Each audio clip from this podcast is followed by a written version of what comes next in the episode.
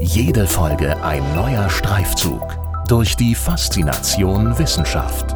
Das ist Hessen schafft Wissen, der Podcast mit Erik Lorenz.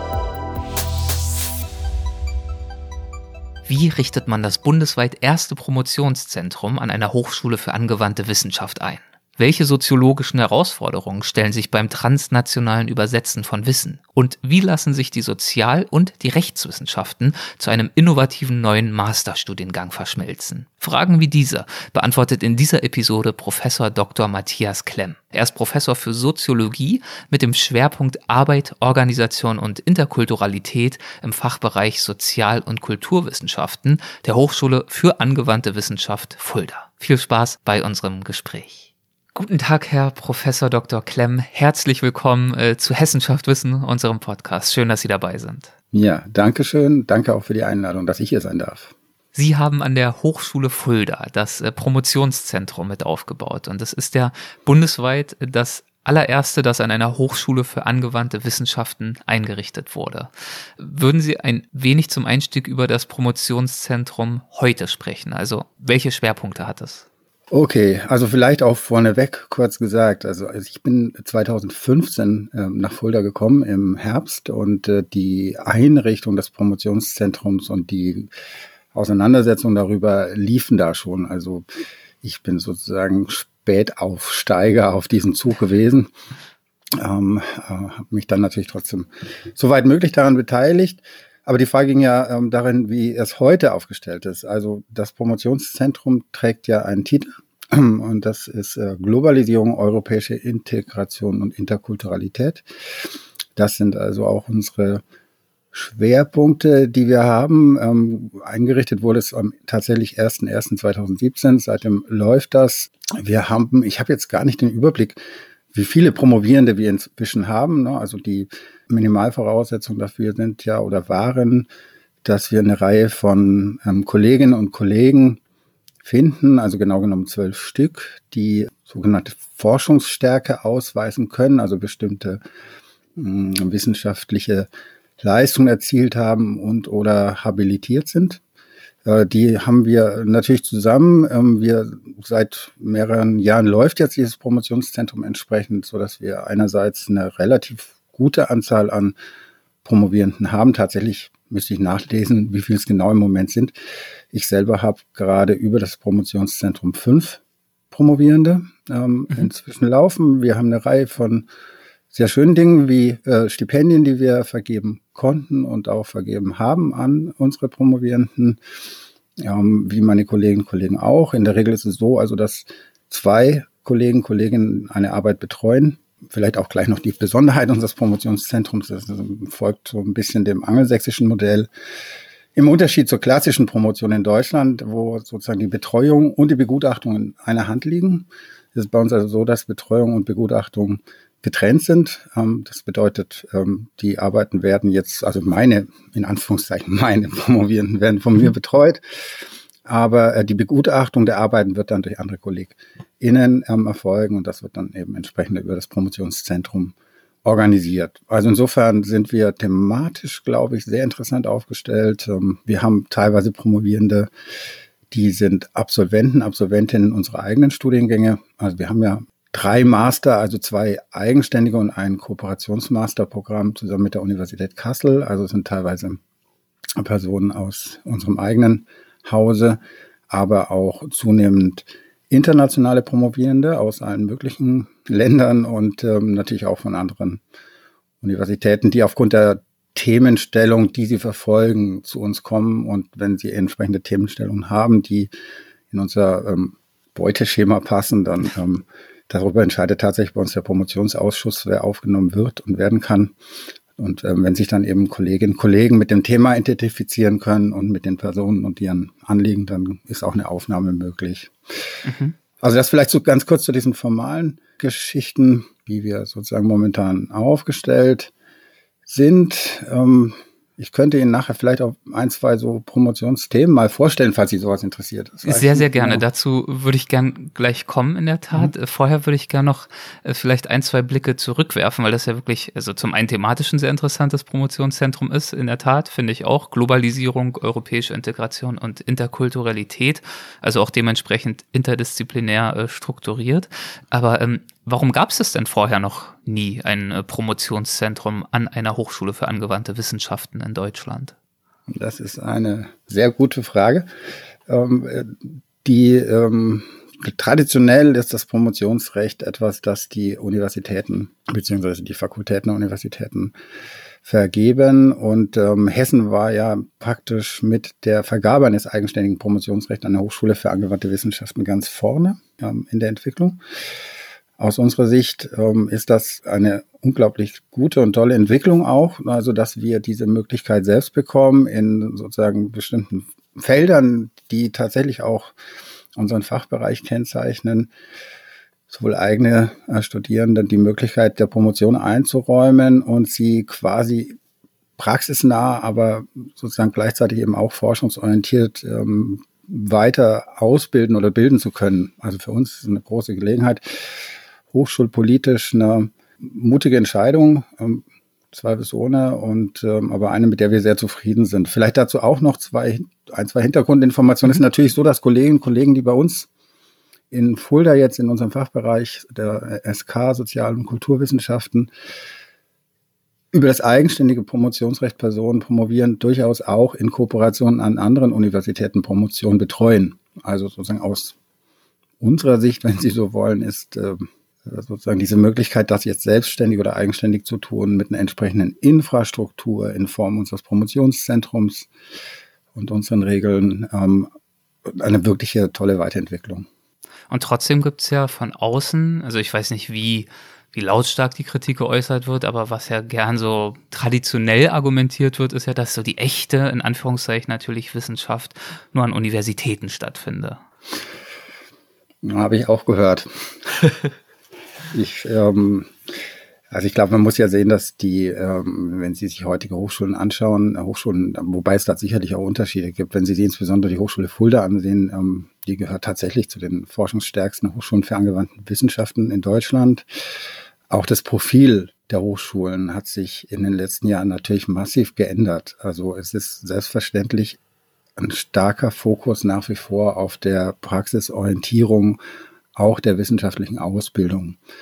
Aber ähm, inzwischen ist, gehört äh, Forschung selbstverständlich auch dazu, einfach auch, um tatsächlich praxisorientiert ausbilden zu können. Ähm, welches ähm, gesellschaftliche Feld ähm, lässt sich heute sozusagen nur noch durch Lehre bewirtschaften, auf die Dauer jetzt mal aus meiner Sicht. Also Sie müssen mhm. natürlich auch in irgendeiner Form selbst ähm, am besten in Kooperation Kenntnisse, wissenschaftliche Kenntnisse weiterentwickeln und dann eben auch wieder zurückspielen in die, in die sozusagen in die Praxis und in die Lehre. Also diese, diese ähm, Verbindung von, für uns heißt das ja Lehre, Forschung und Transfer, ist einfach zum zentralen Bestandteil des Alltags auch an der, an der Hochschule für, oder an den Hochschulen für angewandte Wissenschaften geworden. Also bestimmt auch unser alltägliches Handeln.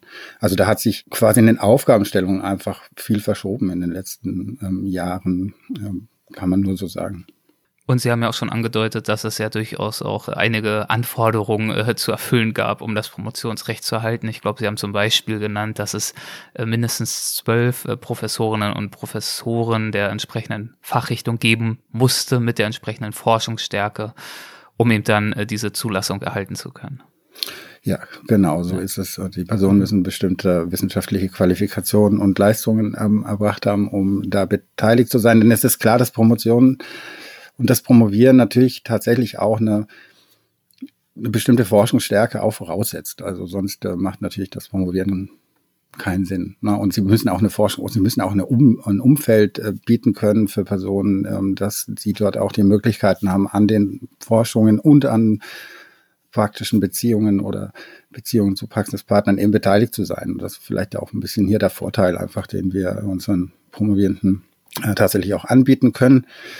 Gleichzeitig ist es eben auch so, dass wir eben durch die Umstellung, die ja schon eine Weile zurückliegt, ähm, der Studiengänge von Bachelor of Master eben eigene Masterprogramme auch haben und eben auch ähm, Personen ausbilden, die hinterher auch die ähm, Qualifikation haben, um promovieren zu können.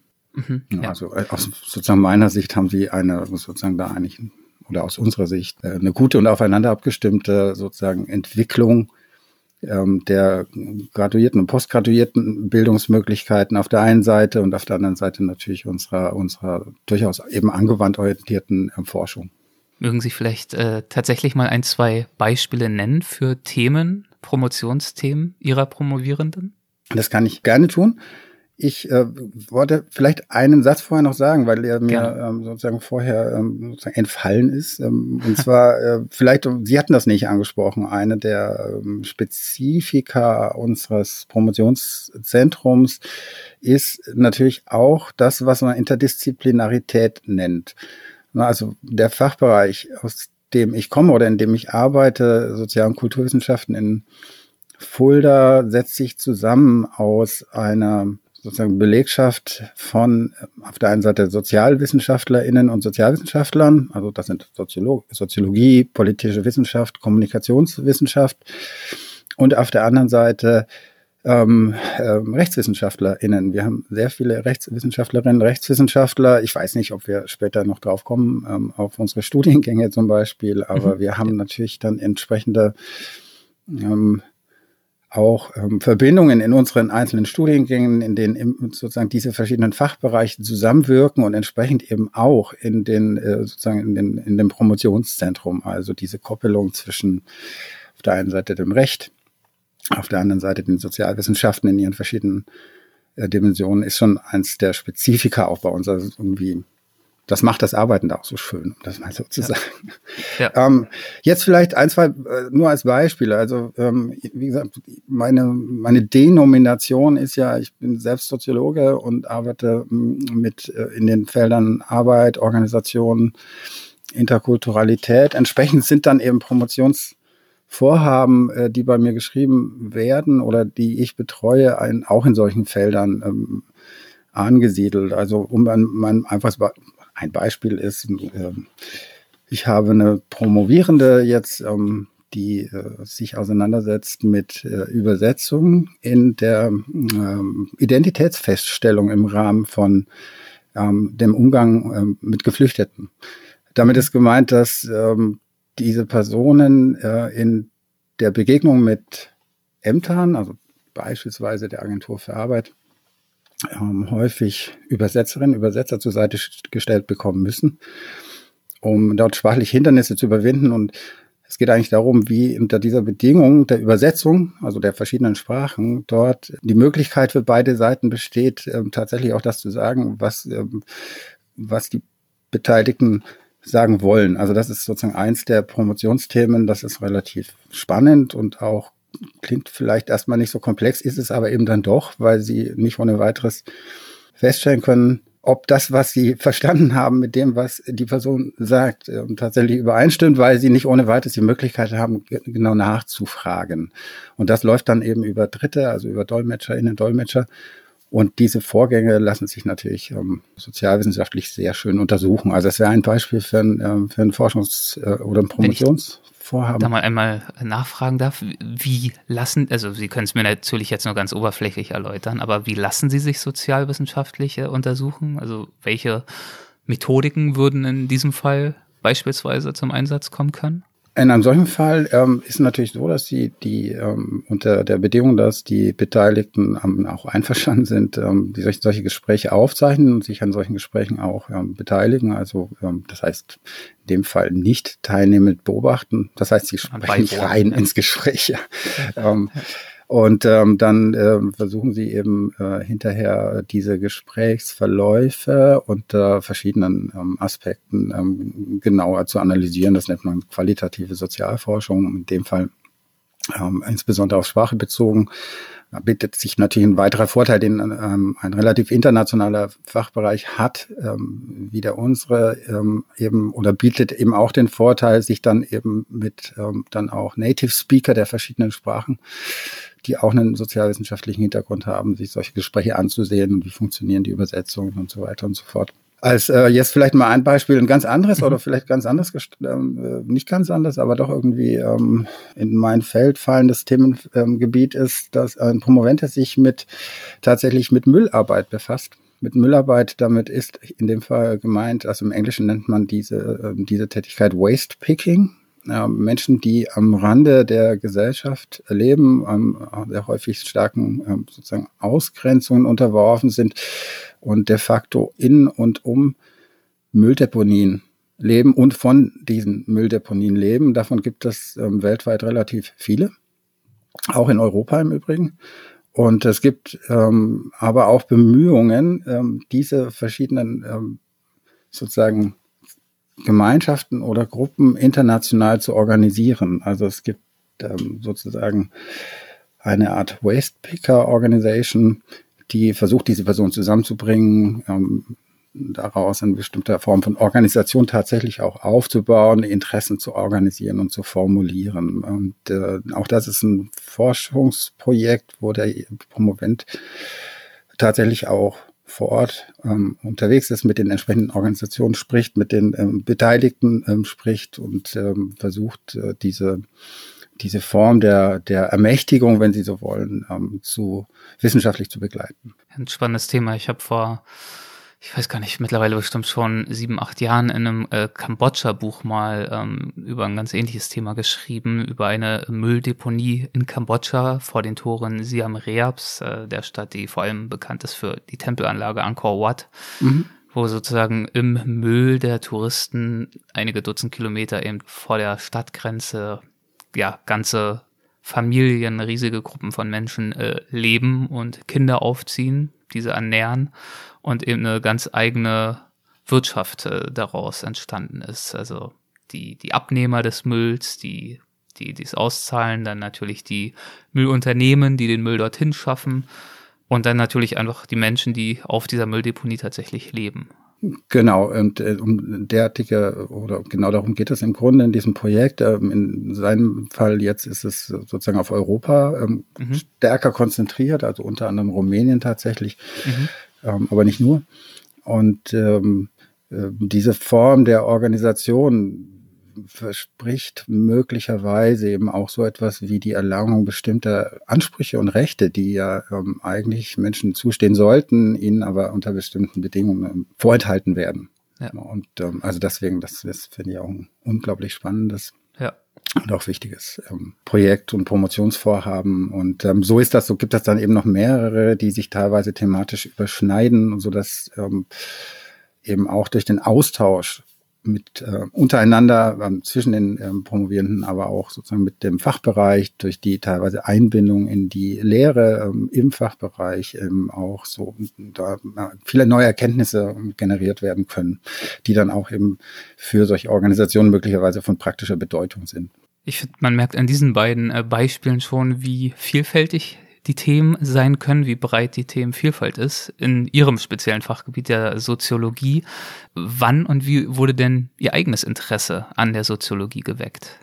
Oh mein Gott, das ist lange, das liegt aber lange zurück. ähm, tatsächlich hatte ich. Ich hoffe, Sie äh, erinnern sich trotzdem noch so ungefähr. Ja, ja, ja, das war irgendwie so ähm, ja, nach dem nach dem Abitur war die Frage, ähm, entweder Kneipe aufmachen oder studieren. Und ähm, das war damals so geflügeltes Wort bei uns. Ähm, okay. Tatsächlich hatte ich angefangen, den Sozialwirt zu studieren. Ähm, das ist also eine Mischung aus Soziologie und, ähm, und äh, Betriebswirtschaftslehre. Die, äh, das Interesse für die Betriebswirtschaftslehre ging dann doch relativ schnell zurück. Das Interesse für die Soziologie als ein Fach, auch als ein methodisches und ähm, theoretisches Fach ähm, und als eine empirische Wissenschaft. Das hat stark zugenommen. Dann habe ich mich sozusagen auf ähm, Soziologie konzentriert. Ähm, und Woran lag das, dass das so stark zugenommen hat? Was fanden oh, Sie daran so spannend? Natürlich tolle Vorlesungen, muss man einfach sagen, die sich mit gesellschaftlich relevanten Themen in kritischer Absicht auseinandergesetzt haben. Ähm, ich habe sehr früh sehr viel Kontakt zu der empirischen Sozialforschung bekommen, ähm, die sich damals unter anderem mit solchen Fragen wie ähm, Uni-Rankings auseinandergesetzt hat. Das damalige, ich glaube, das war das Spiegel-Ranking. Wie kommen solche, wie kommen eigentlich solche Ergebnisse zustande, die dann in der Öffentlichkeit diskutiert werden, wo dann gesagt wird, an der Uni ist das Studium eines Faches gut und an der Uni ist das Studium eines Faches möglicherweise nicht so gut. Und unter empirischen Gesichtspunkten oder ähm, anders gesagt, die Empirie oder die Kenntnis der empirischen Methoden hat dann den großen Vorteil, solche Aussagen oder solche Studien eben entsprechend einordnen zu können. Das fand ich faszinierend, also weil selbstverständlich auch der öffentliche Diskurs sich manchmal ähm, ja, sozusagen auf Studien sich stützt, daraus Schlussfolgerungen entstehen, die eigentlich durch diese Studien nicht gedeckt sind. Ähm, mhm. Das ist damals schon so gewesen. Ich weiß nicht, jetzt in der Corona-Zeit haben wir natürlich ähnliche Debatten in der Öffentlichkeit. Was lässt sich aus welchen wissenschaftlichen Studien wie ableiten? Das gilt natürlich in den Sozialwissenschaften genauso. Und das fand ich damals extrem ähm, hilfreich und auch spannend. Und ähm, insofern ist äh, dann auch die Themenstellung der Soziologie selber hat mich einfach hat mich mitgenommen und seitdem nicht, ja, nicht verlassen. Also ich finde das Fach nach wie vor hervorragend. Wie haben sich dann im Laufe der Zeit Ihre heutigen fachlichen Schwerpunkte herauskristallisiert? Sie hatten es ja vorhin schon erwähnt, also Arbeit, Organisation, Interkulturalität, daran erinnere ich mich noch und ich glaube, gelesen habe ich auch, aber das geht wahrscheinlich ja auch alles ineinander über äh, als Stichworte Kultur und Wissen. Also über verschiedene Formen. Natürlich, ich glaube, man ist immer ein bisschen auch Kind der, ähm, der Lehre oder der ProfessorInnen, die man hat und der Lehr lehrenden Personen, die, die einen da unterschiedlich faszinieren können. Und das war bei mir im Grunde so, dass ich quasi Lehre sehr stark ähm, bei einem, ähm, auch meinem späteren Doktorvater ähm, ähm, hatte in der Themen der Kultur und des Wissens und der Übersetzung, ähm, also das, Inter, das Kultur, der Kulturbegegnung, einfach gesagt, eine große Rolle gespielt haben. Ich dann aber im, im damaligen Hauptstudium als studentische Hilfskraft an der Universität gearbeitet hatte in einem Forschungsprojekt, das sich mit der Globalisierung der Automobilindustrie auseinandergesetzt hat. Und ähm, ehrlich gesagt, ich zuerst gedacht, Automobilindustrie, Soziologie, was hat das miteinander zu tun?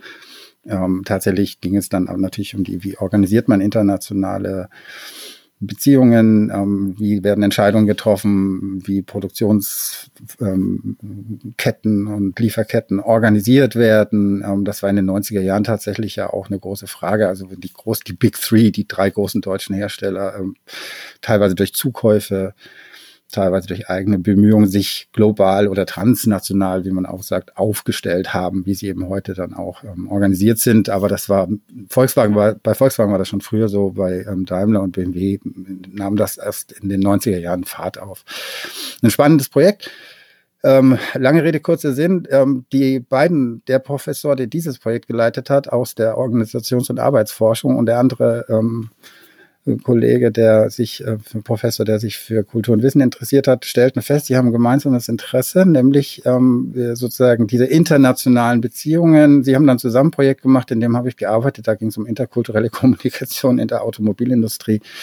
So sind die beiden Themen, Themengebiete ähm, zusammengekommen und im Wesentlichen ist das auch der Bereich, in dem ich arbeite. Also auf der einen Seite Arbeitsorganisationsforschung, auf der anderen Seite der internationale Wissensaustausch, ähm, die ähm, sozusagen Verständigung über verschiedene Formen von Grenzen hinweg, ähm, vorsichtig gesagt. Also ich will jetzt gar nicht sagen über Kulturgrenzen, weiß ich nicht, ob es das ähm, so im strengen Sinne gibt. Aber ähm, der Austausch aus unterschiedlichen Rechtssystemverständnissen heraus, ähm, der Austausch natürlich auch über äh, sozusagen ähm, über Sprachgrenzen, äh, der ja nicht nur bedeutet, dass sie einerseits möglicherweise Verstehensschwierigkeiten haben, sondern andererseits zum Beispiel eben auch jederzeit die Möglichkeit äh, zu sagen, ich habe es nicht verstanden, obwohl sie es eigentlich verstanden haben. Also die absichtsvolle intentionale Nutzung von ähm, solchen Grenzen, um Zumutungen zurückzuweisen. Also, mhm. also ein bisschen ähm, holprig soziologisch ausgedrückt, die Unterbrechung von Übertragungszumutungen in der Verständigung. Indem sie sagen, das ähm, macht man bei euch so, aber bei uns geht das leider nicht. Ja, das mag stimmen oder nicht, aber sie können das natürlich als Ressource in dem Gespräch jederzeit verwenden. Das finde ich spannend und müssen dann damit umgehen. Und das gilt im Grunde für alle Formen von des Wissensaustauschs. Also dass manchmal das nicht funktioniert, weil man sich nicht versteht, manchmal aber auch nicht, weil man auch in der Lage ist zu sagen, ich möchte mich einfach nicht verständigen und ähm, eben auch immer Gegenstand strategischer Intervention sind. Das sind einige Probleme, die auftreten können beim Austausch von Wissen. Sie haben jetzt einige Stichworte angesprochen, mit denen Sie sich sehr intensiv beschäftigen, zum Beispiel auch in einer Forschungsarbeit. Ich weiß nicht mehr ehrlich gesagt, ob sie genauso heißt, aber zumindest geht es darin um Übersetzung von Wissen in transnationalen Kontexten. Also Übersetzung, mhm. Wissen und dann eben das Transnationale. Den Begriff hatten Sie gerade auch schon mal verwendet in Bezug auf die Autoindustrie. Das würde ich gern exemplarisch noch ein wenig besprechen, um die Soziologie noch ein bisschen besser äh, kennenzulernen. Äh, vielleicht erstmal zum Einstieg, was äh, versteht man denn unter transnational beziehungsweise unter Transnationalisierung ganz genau? Ja, der Begriff der Transnationalisierung ist ähm, äh, entstanden, ich glaube, sagen zu können, um ähm, bestimmte Vorstellungen ähm, davon, wie die Welt sich international entwickelt oder global entwickelt. Also das Stichwort hier ist natürlich Globalisierung, mhm.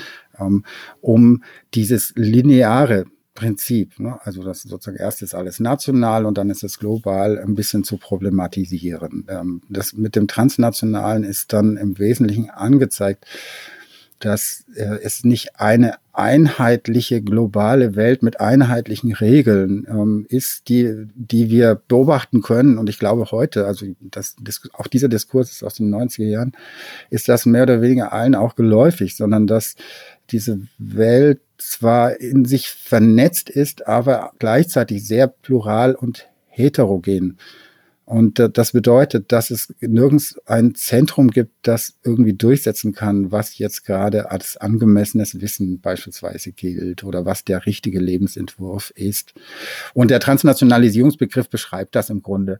Ähm, er kommt aus der Migrations- und Organisationsforschung, also dort ist er in etwa ähm, gleichzeitig aufgetaucht. In der Migrationsforschung bezeichnet er eben die Tatsache, dass Migration nicht mehr bedeutet, dass Personen von A nach B gehen und dann dort bleiben, sondern es eben so trans transnationale Beziehungen und, und sozusagen Hin- und Herwanderungen von Menschen gibt. Also wenn jemand sozusagen dauerhaft seinen Ort verlässt, heißt das nicht, dass er auch nicht wieder zurückkehrt, dass sich nicht sozusagen Ketten jenseits dieser nationalen Zuordnungen ähm, entwickeln. Und in der Organisationsforschung, da hatte ich es angesprochen, äh, angesprochen, da ähm, gibt es auch nicht das global operierende Unternehmen, das überall in allen Ländern dasselbe macht. Das ist eigentlich die Ausnahme, sondern eine transnationale Arbeitsteilung verschiedener Arbeitsschritte, wo bestimmte ähm, lokale Vorteile. Das können günstige Personalkosten sein. Das kann natürlich aber auch ähm, äh, sozusagen eine bestimmte intellektuelle Ressource, ähm, Stichwort Silicon Valley sein, die dann besonders genutzt wird, sodass ein transnationales, arbeitsteiliges Netzwerk der Produktion entsteht. Also transnationale versucht sozusagen diese Einheitlichkeit des Globalen ein bisschen in Frage zu stellen, weil ich glaube, aber ich, ich glaube, heute sehen wir alle, dass diese Vorstellung eine einheitliche Welt mit einheitlichen Regeln einfach zumindest zum jetzigen Zeitpunkt unrealistisch ist.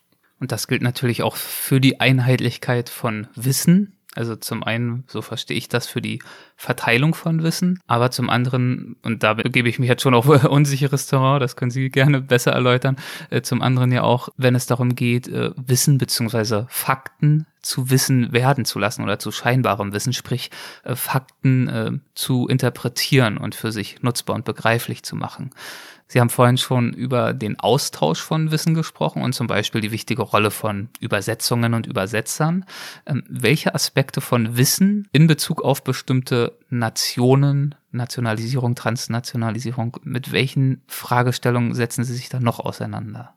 Ähm, vielleicht ähm, als Hintergrund, ähm, das, ja. was Sie genannt haben, also Transnationalisierung und Wissen, diese, das ist ähm, ein Kontext, ähm, einer sogenannten DFG-Forsch, eines DFG-Forschernetzwerkes. Und das ist eine tolle, also deutsche, der Deutschen Forschungsgemeinschaft, ähm, in dem ich ähm, mehrere Jahre jetzt eingebunden sein durfte, ähm, mit Kolleginnen aus der und Kollegen aus der Pädagogik, ähm, dann aus verschiedenen Sprachwissenschaften und der politischen Wissenschaft.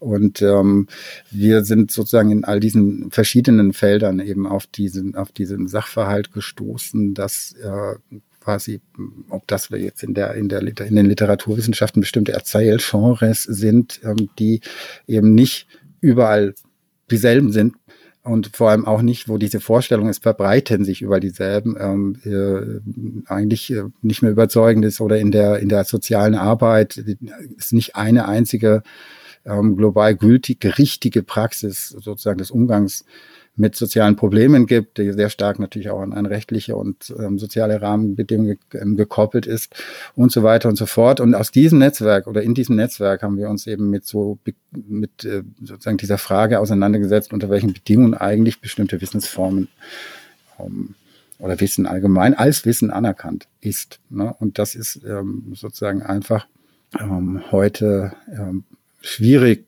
ähm, zu beschreiben. Also auch heute gibt es nicht sozusagen die eine Wahrheit und die Wahrheit sozusagen verbreitet sich. Sie kennen bestimmt alle diese Debatten um Postkolonialismus, ähm, also postkoloniale Studien über die Frage, wie Wissen denn generell mit Macht verbunden sei und ähm, gibt es denn überhaupt ein, ein sozusagen reine, Sie haben das genannt, reine Fakten, ne? also ähm, worin könnten denn reine reine Fakten und so weiter bestehen, zumindest im sozialen Leben der Menschen. Ähm, das ist eine, das ist selber eine spannende Frage, über die man lange wahrscheinlich lange diskutieren kann. Ja, deswegen hatte ich gerade extra nochmal unterschieden. Ich hätte fast gesagt Wissen, aber hatte dann doch das Gefühl, äh, Fakten sind ja noch nicht automatisch Wissen das kann sich in diesen Kontexten, über die Sie gerade sprechen, ja im Zweifel auch unterscheiden, dass Fakten nicht unbedingt zu Wissen werden oder zu unterschiedlichen Formen von Wissen sich vielleicht ausprägen können. Ich glaube, dass das so ist. Also wir lassen einmal die Idee sozusagen der alternativen Fakten ja, beiseite. Und ähm, aber fragen uns natürlich noch, was ähm, welche Bedeutung, ähm, oder das ist, glaube ich, die eigentlich spannende Frage, welche Bedeutung hat ein bestimmtes Faktum oder ein bestimmter mhm. Sachverhalt für das Zusammenleben ähm, bestimmter, bestimmter Gruppen oder für, auch für Personen, für die Leb biografische Lebensplanung und in diesem Prozess der Frage, was bedeutet das für mein Leben, um, um es mal zu sagen, entsteht, sozusagen entsteht eigentlich das, was man, glaube ich, im Grunde Wissen nennt. Also Wissen hat in der Regel eine bestimmte Form von praktischer Bedeutung ähm, ne, für, für das Leben. Und ähm, diese praktische Bedeutung kann aber variieren, je nachdem, aus welchem Blickwinkel man auf, auf Fakten blickt. Auch das ließe sich natürlich im Grunde an der Corona-Debatte und an den Corona-Zahlen und wunderbar zeigen. Ne? Also es ist eben ein Unterschied, ob man auf die Corona-Infektionszahlen aus der Perspektive ähm, sozusagen der wirtschaftlichen Zukunft eines kleinen Betriebes blickt oder aus der Perspektive sozusagen des, äh, der, der sorgenden,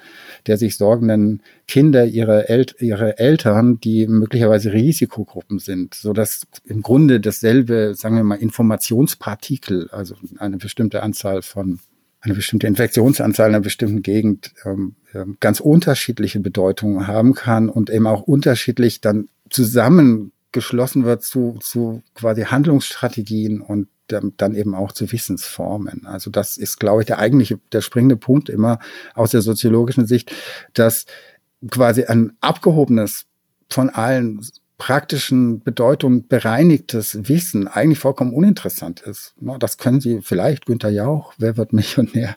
Und da hatte sozusagen, da hatte selbst, da hat es eine soziale Bedeutung, nämlich das Unterhaltung. Mhm. Ja, also, ähm, aber ansonsten, ob Sie dann wissen, wer wie heißt oder ähm, das sind eigentlich Dinge, die in der alltäglichen Lebensform, in alltäglichen Lebensformen eigentlich keine Bedeutung haben. Bedeutung bekommen die Dinge dadurch, dass eben bestimmte Informationen zusammengeschlossen werden zu, zu ähm, den biografischen und sozialen Entwürfen der Menschen. Und das würde man soziologisch ähm, möglicherweise als dann Wissen nennen. Die reine Tatsächlichkeit ist eigentlich ähm, in der Hinsicht äh, meist, also schön als ein Unterhaltungsthema, das, ne, wenn Sie so über das Wetter reden. Ähm, aber für, für, die, für die Lebenspraxis eigentlich nicht bedeutsam. Und das Wissen ist eigentlich ein Produkt quasi der Koppelung von Information mit Bedeutsamkeit. Vielleicht kann man das so einfach ausdrücken. Ähm, Und äh, dann kann man sehen, dass, dass, die, dass die Erzeugung dann gemeinsamen Wissens eben mitunter schwierig ist. Und äh, insbesondere schwierig in diesen, in quasi dem, was wir im transnationalen Räumen nennen, wenn es keine Instanzen gibt, die im Zweifelsfalle die Geltung von äh, bestimmten solchen Wissensformen durchsetzen können, legitimerweise. Also Schule wäre zum Beispiel ein Ort, die ja quasi ohne die Schülerinnen und Schüler zu fragen. Glücklicherweise auch, ne, dann entsteht sowas wie eine gemeinsame Weltsicht, aber dort eben bestimmte Wissensansprüche tatsächlich auch durchzusetzen in der Lage ist. Ähm, äh, das können sie unter Erwachsenen, die sich auf einer internationalen Arena treffen und über die richtige Art und Weise, wie man jetzt eine soziale Bewegung gestaltet oder wie man ein bestimmtes soziales Problem löst, eben nicht haben. Da gibt es diese Person nicht, die sagt, wenn wir uns jetzt nicht einigen, dann No, also und könnte das dann irgendwie sagen, das ist richtig, sondern da können Sie dann endlose spannende Debatten führen. Und das machen Sie ja bestimmt auch zum Teil mit Ihren äh, Studierenden. Können Sie beurteilen, welche Themenfelder Ihrer Vorlesung Ihre Studierenden äh, für gewöhnlich ganz besonders spannend finden? Das sollten Sie meine Studierenden fragen. Ähm, äh, das ist eine schwierige Frage. Ich ähm, lehre ja in verschiedenen Studiengängen ähm, mhm. ähm, und äh, von der Einführung in meinen Fachbereich bis zu den Feldern, die halt eben mehr zu meinen Schwerpunkten zählen. Ähm, ich habe sozusagen ein, ein, ein Modul in einem, ba in einem Bachelorstudiengang BASIP heißt der, das ist Sozialwissenschaften mit Schwerpunkten, inter, Schwerpunkt interkultureller Beziehung. BASIP ist Bachelor Sozialwissenschaften interkultureller Beziehung. Und dort habe ich einen Schwerpunkt, der eben Arbeit, Organisation, Interkulturalität auch heißt. Dort wiederum eine Vertiefung, in der wir uns äh, sozusagen mit viel Zeit, das ist ja einer der Vorteile, den wir in den ähm, Hochschulen für angewandten Wissenschaften haben. Also ich habe nicht irgendwie zwei Semesterwochenstunden und dann sehe ich die Leute nicht und ne, sondern ich hab, kann mir mehr Zeit nehmen, mit den Leuten da praktisch zu arbeiten. Dort gibt es einen sozusagen eine Kernveranstaltung, in der wir ähm, uns über Zusammenarbeit ähm, auseinandersetzen. Also Zusammenarbeit einerseits als eine Notwendigkeit des Miteinanderarbeitens, aber auch als ein Problem der Gefühle und Emotionen, die sich eben in Kooperation auf unterschiedlichen Arten und Weisen entwickeln können. Und ich habe immer den Eindruck, dass, zumindest mir macht das immer besonders viel Spaß. Und ich glaube, den Studierenden oder mehr, mehrere der Studierenden hoffentlich auch. Also wo wir ganz, wo die ganze die Breite des Felds der Zusammenarbeit, der Kooperation von Menschen ähm, sozusagen unter verschiedenen Bedingungen ähm, beleuchten, an verschiedenen äh, sozusagen Übungen dann auch immer wieder ein paar Experimente miteinander machen. Also das ist, glaube ich, etwas, was äh, manchen gefällt. Hoffentlich, bestimmt. Hoffentlich. Sie genau. haben gerade den Bachelor angesprochen, Sozialwissenschaften mit Schwerpunkt interkulturelle Beziehungen. Einen anderen sehr, sehr spannenden Studiengang auf Ihrer Website äh, habe ich zumindest als solchen empfunden, haben Sie mit eingeführt und zwar im Wintersemester 2018, 2019. Äh, und zwar ist es ein Masterstudiengang Human Rights Studies in Politics, Law and Society. Würden Sie über diesen Studiengang ein wenig sprechen? Ja, gerne. Es ist ja sozusagen unser jüngster. Ja. Unter unseren insgesamt fünf äh, Studiengängen. Ähm, und ich muss natürlich wieder zu, vorneweg sagen, das Einführen von Studiengängen dauert immer ein bisschen ne, länger in mhm. Wirklichkeit. Und ähm, dieses, die Idee dieses Studiengangs war quasi schon da, als ich nach Fulda kam. Und die ähm, Kollegin, die diese Idee ganz maßgeblich mitentwickelt hat, ist äh, Kollegin Angelika Pofall, die jetzt an der Universität Dortmund tätig ist, also dorthin berufen worden ist. Also darf man, ich glaube, muss man sie wirklich nennen in diesem Kontext, weil ähm, das sozusagen ganz, ganz stark auf sie auch zurückgeht. Ja. Der Studiengang selber, ähm, ich habe das dann ähm, übernommen, ähm, quasi die Koordination der Einrichtung dieses Studiengangs. Der Studiengang selber ist eine tolle Sache aus meiner Sicht ähm, aus zwei Gründen. Ähm, erstens das hatte ich vorhin auch schon erwähnt, er ist ähm, eine Mischung aus Sozial- und Rechtswissenschaften. Also quasi das, was unser Fachbereich ist. Und für die, ähm, das ist die eine Seite. Die andere Seite ist, dass natürlich Menschenrechte, um die sich dieser Studiengang dreht, ähm, eine extrem große und auch zunehmende Bedeutung in nicht nur im juristischen Sinne haben, sondern auch im sozialen Sinne, also in den Formulierungen von Ansprüchen, die Menschen haben, wird quasi wird die Fundierung von Ansprüchen im Hinblick oder mit Bezug auf Menschenrechte immer wichtiger. Also nicht mit im Hinblick auf Bürgerrechte oder auf äh, sonstige, sondern wirklich als Teil sozusagen der Menschengemeinschaft, ähm, wenn Sie so möchten. Ähm, und das betrifft soziale Bewegungen, das betrifft öffentliche Diskurse und Debatten, das betrifft selbst auch die Entwicklung der Menschenrechte natürlich, die ähm, unter dem Stichwort inzwischen soziale Menschenrechte ähm, sich auch ganz erheblich erweitert hat so dass äh, wir eben diese, dieses Ziel haben, ähm, Expertinnen, Experten auszubilden, die einerseits eine profunde methodische Kenntnis in den Sozialwissenschaften haben und natürlich auch inhaltliche Kenntnisse über sozialen Wandel, die aber eben auch Kenntnisse im juristischen Argumentieren haben, die Kenntnisse über die Entwicklung der Menschenrechte haben und die Kenntnisse aber auch über ähm, die Umstrittenheit der Menschenrechte haben. Auch bei den Menschenrechten ist es so, dass sie äh, nicht nur in ihrer Entwicklung, sondern im Grunde auch heute in all ihren verschiedenen Facetten ständig auch unterschiedliche Interpretationen haben, was ähm, die fundamentalsten Menschenrechte sein sollten, mit eher Schwerpunkten auf Freiheitsrechten, jetzt mal sehr grob die Welt eingeteilt in, in sozusagen Ost und West. Das mhm. ist natürlich nicht legitim, das wissen Sie aber für das Gespräch vielleicht äh, als Hinweis oder eher soziale Menschenrechte, also Recht auf Arbeit und so weiter, als sozusagen historisch eher ähm, sozusagen dem Ost, der, sozusagen dem, der östlichen Seite zu zugerechnet. Ähm, Sie haben heute Debatten über Religions äh, sozusagen Freiheit beziehungsweise Freiheit der Ausübung der Religion, die für einige dann wiederum in säkularen ähm, Gesellschaften als Freiheit von der Religion, so ich will in Ruhe gelassen werden, ähm, interpretiert wird, obwohl das möglicherweise nicht ganz gemeint ist, so dass äh, die Menschenrechte die Dinge nicht klar machen, sondern quasi die Unklarheit bleibt. Also wie wir vorhin ein bisschen über Wissen gesprochen haben, ähm, dass ähm, die Interpretation dessen, was folgt aus der Existenz von Menschenrechten, diesem sozusagen großen Programm, diesem globalen Programm äh, der äh, sozusagen Einbeziehung aller in bestimmte, in bestimmte soziale Zusammenhänge. Was folgt daraus im Einzelnen? Deutschland gerade Debatte, haben Sie gerade die Debatte über das Lieferkettengesetz. Ich weiß nicht, ob Sie das im Blick haben. Also da geht es um die soziale Verantwortung im Grunde, also soziale, menschenrechtliche Verantwortung von ähm, Unternehmen und zwar insbesondere der Endhersteller im Hinblick auf ihre Sublieferanten, die eben äh, über die Welt verstreut sind. Wer trägt dort eigentlich Menschen die Verantwortung der ein, für die Einhaltung der Menschenrechte?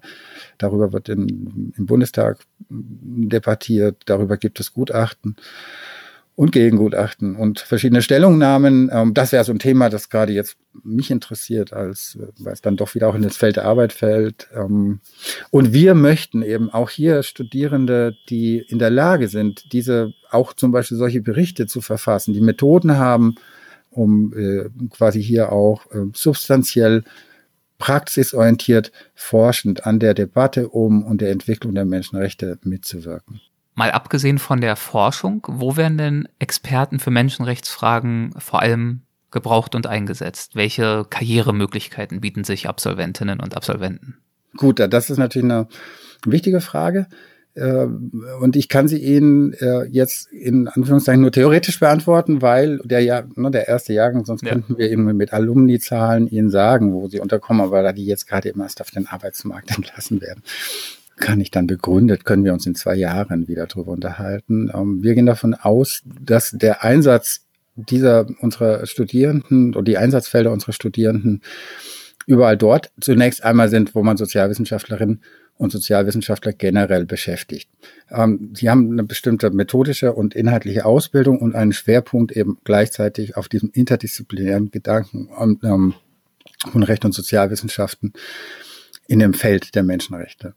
Ähm, das bedeutet, das schließt alles ein, was ähm, an klassischen Referentinnen, Referentenpositionen in ähm, verschiedenen Institutionen und Organisationen als Beschäftigungsfeld für, für junge oder Absolventinnen der Sozialwissenschaften eben offen steht. Das betrifft natürlich das auch wachsende internationale Feld der Menschenrechtsinstitutionen, Organisationen, die irgendwie mit der ähm, Einhaltung und Überwachung in Anführungszeichen der Menschenrechte betraut sind, ähm, ähm, also alle möglichen Formen von internationalen Nichtregierungsorganisationen selbstverständlich. Ähm, der als Master qualifiziert, der Studiengang selber, der inzwischen akkreditiert ist, selbstverständlich auch ähm, zu allen möglichen sogenannten supranationalen Einrichtungen. Und ähm, nicht zuletzt glauben wir, dass Menschen mit einerseits inhaltlichen, sozialwissenschaftlichen, arbeitsbezogenen, medienbezogenen Kenntnissen zunehmend auch in Unternehmen eine wichtige Rolle spielen werden, nämlich in dem Maße, in dem die Einhaltung und Auseinandersetzung mit Menschenrechten in Unternehmen auch an Bedeutung gewinnt. Also insofern sind wir eigentlich ganz äh, zuversichtlich, dass diese Personen tatsächlich auch gebraucht werden. Und ähm, Sie hatten das gesagt, selbstverständlich steht auch den Studierenden oder den dann Absolventinnen, Absolventen der Weg offen in die weiterführende wissenschaftliche Laufbahn. Aber nur als eine Möglichkeit. Und damit äh, schließt sich ja dann auch wieder der Kreis dazu, womit wir das Gespräch begonnen haben, nämlich zum Beispiel unter anderem äh, zum Promotionszentrum. Sie sagen es. so ist es doch eine runde Sache. Und deswegen äh, würde ich diese Gelegenheit gern auch nutzen, um zum allerletzten Teil unseres Gesprächs zu kommen mit Ihrem Einverständnis. Und äh, das sind die sogenannten Halbsätze. Das heißt, äh, wenn das für Sie passt, würde ich Ihnen gern jeweils ein paar Halbsätze vorschlagen. Und wir schauen einfach, ob Ihnen dazu irgendwas in den Sinn kommt und wenn ja, was. Lassen Sie uns beginnen. An der Soziologie begeistert mich bis heute die Vielfalt der Themenfelder, der Ansätze und auch der Methoden. Eine prägende Erfahrung in meiner Karriere war für mich die Unterstützung durch großartige Kolleginnen und Kollegen, auch ähm, der Doktorväter und viele andere. Meinen Studierenden gebe ich häufig den Rat, viel zu schreiben, nicht so viel zu denken, also das ähm, nicht so viel Gedanken im Kopf hin und her zu rollen, sondern möglichst schnell, wenn Sie Gedanken haben, sie niederzuschreiben, weil Schreiben ist eine Form, sozusagen die eigenen Gedanken auch wieder anzuregen. Wenn ich eine Finanzierung für ein Jahr erhalten würde, mit der absoluten Freiheit an irgendwas zu arbeiten und zu forschen, was ich spannend oder auch wichtig finde, dann äh, würde ich momentan mich mit digitaler Kommunikation auseinandersetzen und mit der Frage, ähm, inwieweit wir Menschen klassifizieren oder kategorisieren aufgrund der digitalen Spuren, die diese Menschen hinterlassen. Ich ähm, bin mir ziemlich sicher, dass wir dazu tendieren, ähm, Menschen auf das zu reduzieren, was wir an digitalen Spuren über sie finden.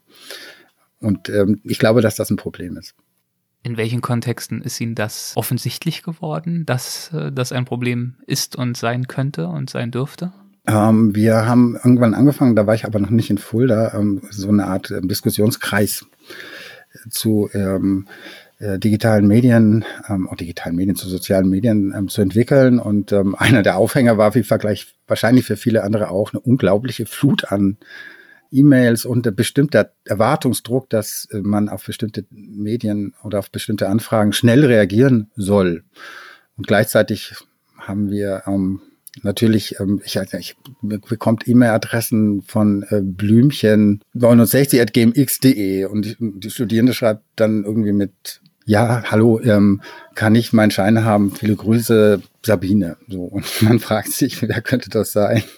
Ist das jemand, bei, bei mir studiert und und daraus ergab sich erstens die Reaktion, dass ähm, es unheimlich schnell zu Missverständnissen in diesen digitalen Kommunikationsweisen kommt, ähm, weil wir ähm, sozusagen schnell eingeschnappt sind, in Anführungszeichen, durch das, was wir lesen, weil wir uns dadurch irgendwie verletzt fühlen.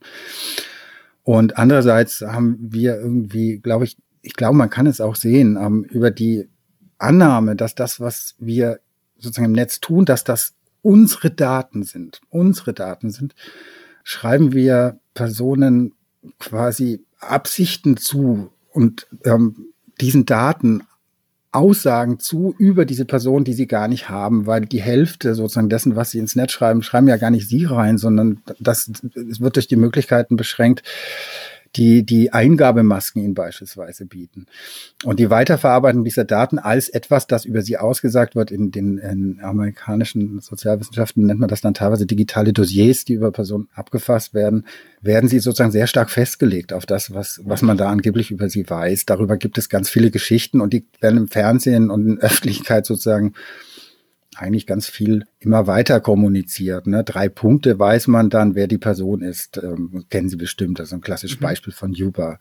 Das mag ja irgendwie stimmen, aber deswegen wissen Sie natürlich nicht, wer die Person ist. Ja? Also ähm, das ist, ähm, finde ich, ein, ähm, ein hochproblematisches Feld, weil aus der klassischen Soziologie, wenn nochmal sozusagen meine Liebe zu diesem Fach ich zum Ausdruck bringen kann, aus der Sicht der klassischen Soziologie besteht also mit Gründervätern wie Emil Dürkheim oder Georg Simmel wussten die schon, dass eins der bezeichnenden Phänomene der Moderne ist, dass eigentlich die Moderne, in der wir jetzt leben, Menschen nicht sozusagen nicht alles speichert, sondern eigentlich eine Moderne des Vergessens ist. Ne, also gucken Sie sich einen Lebenslauf von jemandem an, die Lebensläufe sozusagen beinhalten bestimmte, bestimmte wichtige Schnittstellen im Leben, aber alles andere wird vergessen. Das Prinzip, neu anfangen zu können, jetzt nicht komplett neu anfangen zu können, sondern das Prinzip der Wandelbarkeit von Personen, der biografischen Veränderung, dass sie selbst in ihrem Leben Entscheidungen treffen können und auch mal einen falschen Weg gehen können und so weiter, hat sich sogar inzwischen niedergeschlagen in den in den Bildungssystemen. Das ist eine tolle Sache, die verschiedene Scharniere haben, wo sie dann sozusagen doch nochmal einen anderen Weg gehen können und so weiter. Also es, das Primat liegt eigentlich auf dem, wenn Sie so wollen, auf dem Vergessen. Und die digitale Kommunikation läuft teilweise umgekehrt. Also so quasi wird alles festgehalten oder sehr viel über Personen festgehalten und dann geschlussfolgert, das würde etwas über Personen aussagen. Das ist aus einer soziologischen Perspektive erstmal, ähm, erstmal spannend und zweitens vielleicht sogar ein Problem. Ja, und mich beruhigt äh, das Wissen, dass es auf jeden Fall noch weitere, viele weitere spannende Themen für Sie gibt, äh, die es zu erforschen gilt. Ihnen gehen die spannenden Themen nicht aus. Die Digitalisierung allein äh, hält ja unendlich viele bereit. Ähm, ich weiß, dass Sie auch im Masterstudiengang, den wir besprochen haben, sich ja auch dort mit Digitalisierungsthemen auseinandersetzen und was das für Rechte und für Menschenrechte bedeutet. Und auch da ist das ja ein sehr relevantes Thema. Herr Professor Dr. Klemm, ich äh, danke Ihnen herzlich äh, für die Zeit, die Sie sich genommen haben und äh, für die Einblicke, die Sie uns hier heute geboten haben. Vielen, vielen Dank dafür. Gerne geschehen und Herr Lorenz Ihnen auch einen ganz vielen Dank, dass ich ein bisschen was zu der Soziologie vor allem auch erzählen konnte. Sehr schön. Und im Hintergrund gibt es schon die Abschlussmusik, ein bisschen Klassik. Das äh, passt doch auch wunderbar. Homeoffice again. okay. Dankeschön. Tschüss. Tschüss. Hessen schafft Wissen. Der Podcast.